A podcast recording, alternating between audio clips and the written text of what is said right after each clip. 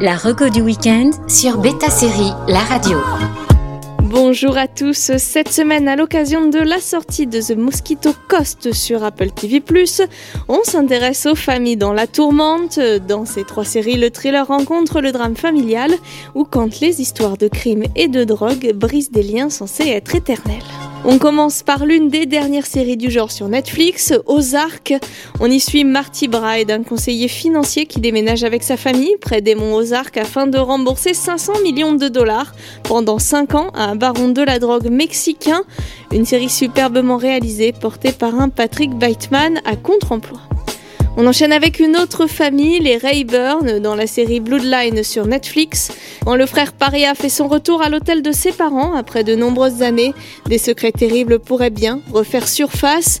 Bloodline brille par son trio d'acteurs fabuleux au centre de l'histoire Kyle Chandler, Ben Mendelsohn et Lida Cardellini qui sont à leur meilleur dans ce thriller en trois saisons. Enfin, on termine par celle qui a marqué l'histoire des séries de son empreinte. On veut bien sûr parler de Breaking Bad. Le pitch est parmi les plus marquants de ces dix dernières années. Un prof de chimie diagnostiqué d'un cancer en phase terminale va se mettre à trafiquer de la drogue pour subvenir aux besoins de sa famille.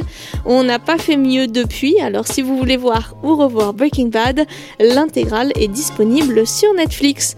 Bon week-end à tous sur Beta Série La Radio. La reco du week-end sur Beta Série, la radio.